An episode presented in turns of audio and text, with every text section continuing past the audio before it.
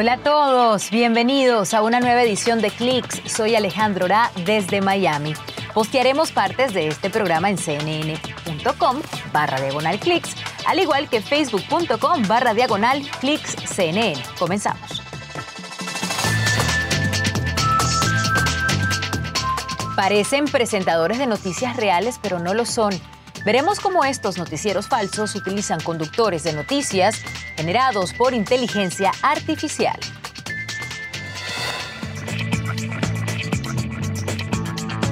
Otro avance de los vehículos autónomos. En esta edición de Clicks te presentamos el robotaxi de Amazon.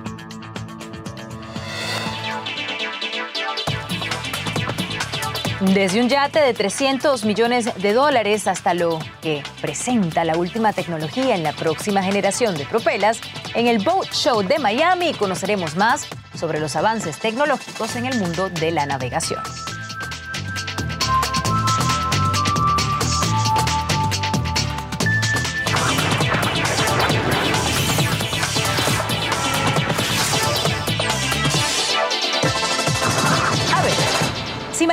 Show no lo presentara un ser humano como yo, sino un avatar?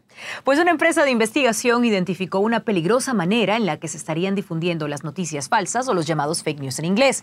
Y se trata de noticieros falsos presentados por conductores de noticias generados por inteligencia artificial. Veamos cómo funciona. Hello, everyone. This is Wolf News. I'm Alex. A primera vista parecen presentadores de noticias. And the top leaders of China. A segunda vista, quizá note algo extraño. The two heads of state exchange. Y cómo sus voces no se sincronizan con los movimientos de sus bocas. Eso es porque no son personas reales. Son avatares deepfake o ultrafalsos creados con inteligencia artificial. No queda claro quién está detrás de esto, pero el año pasado cuentas de bot a favor de China los difundieron por Twitter y Facebook. Es la primera vez que hemos visto imágenes de una persona ficticia, totalmente falsa, usada para influenciar con motivaciones políticas. Este grupo de videos fue promovido por una operación que llamamos spamoflaje, que hemos estado monitoreando por lo menos desde el 2019 y de manera rutinaria amplifica las narrativas que se alinean con los intereses estratégicos de Beijing. La firma de investigación Grafica emitió un informe sobre esta campaña más amplia que dice, en parte, que más videos representan a Estados Unidos de manera negativa que los enfocados en cualquier otro tema y presentan al país como transgresor de la ley, hegemónico, atormentado por conflictos civiles y fallando en la lucha contra el COVID-19. This meeting is of great significance. Impulsan la agenda geopolítica china Gun violence has killed nearly 40,000 people. y expone los defectos de Estados Unidos. La Comisión de Seguridad Nacional de Estados Unidos sobre Inteligencia Artificial dice que la inteligencia artificial está profundizando la amenaza creada por los ciberataques y campañas de desinformación que Rusia, China y otros están usando para infiltrarse en la sociedad, robar datos e interferir en la democracia. Hey there, I'm Anna. Hey there. I'm Jason. Y estos presentadores de noticias falsos fueron realizados con tecnología de la empresa de inteligencia artificial británica Synthesia.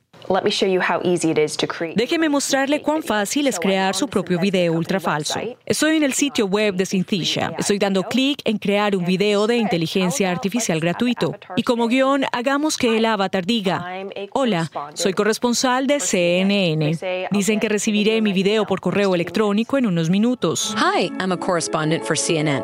El sitio web de Synthesia muestra que su tecnología es utilizada principalmente para capacitación corporativa y videos de mercadotecnia. La empresa le dijo en una declaración a CNN lo siguiente: Los videos recientes que surgieron infringen nuestros términos de servicio y hemos identificado y eliminado el usuario en cuestión. Grafica dice que estos videos de presentadores de noticias ultrafalsos son de baja calidad y no obtuvieron mucha repercusión en redes sociales. Pero esta tecnología está difundiéndose rápidamente en todo el mundo. Hace unos años, una empresa de tecnología china creó este video ultrafalso del entonces presidente Donald Trump hablando en mandarín como demostración para promover la tecnología de su empresa en una conferencia en Beijing.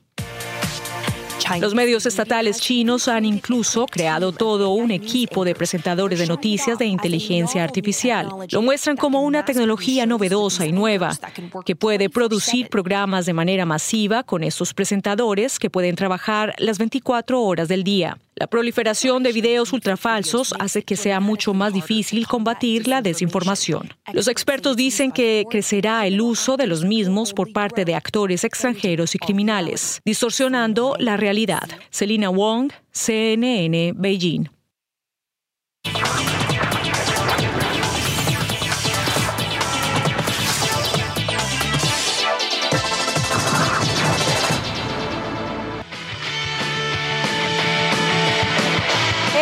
International Boat Show, la exhibición de botes más grandes del mundo, llegó a Miami en febrero. Alrededor de 1.200 marcas mostraron sus nuevos productos acuáticos en esta importante vitrina para desvelar las últimas tendencias en el sector de navegación deportiva. Ariel Coro nos acompaña desde Miami con los detalles del evento. Ariel, bienvenido. ¿Cuáles son las tendencias de avanzada en la exhibición? Cuéntanos.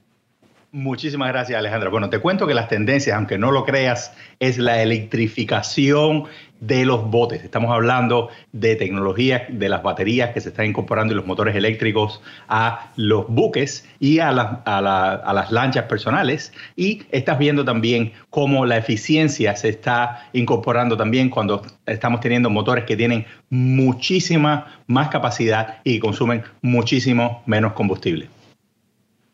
Me gustaría también hablar ahora de los grandes modelos. Que bueno, voy a comenzar por hablarte por... Cuéntanos. Sí, bueno, el superyate que básicamente se robó el show se llama el Apo. Fue fabricado por la firma alemana Lursen. Eh, dice que fue inspirado por Ferrari y el interior fue diseñado por una eh, firma italiana. Y estamos hablando de opulencia. Un yate que tiene un elevador interno, tiene su propio spa, tiene una piscina calentada, un super comedor que es donde puede eh, tener 22 personas, puerto de helicóptero, tiene un garaje para los botes. Es decir, estás hablando de un edificio, un hotel flotante y verdaderamente interesante, por supuesto, el precio de 300 millones de dólares refleja el, super lujo de, de ese tipo de embarcación, ¿no? Hmm, definitivamente que sí. Y dándolo el otro lado del espectro, porque tuvimos la oportunidad de conversar en Café CNN, hay uno para presupuestos más pequeños también que dio bastante. Claro que sí. Mira, uno, el, el, el favorito mío del show fue uno que es súper asequible, que es el, el eh, Switch. Y lo que me encanta del, del Switch es que como dice el nombre, puedes cambiar. Lo que cambia son los asientos, la configuración. Usa un motor de propulsión a chorro, como las motos acuáticas. Es como una moto acuática se hubiera casado con bote de pontones y es lo que salió. Es más deportivo, más juvenil. Eh, viene con distintas opciones, un motor de 130 caballos, un sistema de sonido eh, súper espectacular. Es decir, que está hecho para la diversión, para estar en el agua, estable y utiliza eh, sistemas inteligentes de freno para, para también ponerlo en el, en el puerto. Así que estamos hablando de botes mucho más asequibles y empieza alrededor de los 21 mil dólares, que en el mundo de los botes eso es una ganga. Una ganga y además que funciona porque puedes hacerlo, puede ser parte de reuniones familiares. La gran sorpresa entonces ha sido ver a estos botes eléctricos. Yo creo que es una eh, tendencia que se compara a lo que estamos viendo en el mundo automotriz, ¿no? Que todo está dirigiéndose más hacia este lado.